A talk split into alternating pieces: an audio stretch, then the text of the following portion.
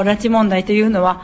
大変な問題であるにもかかわらず、こんなに長い年月かかってもなお、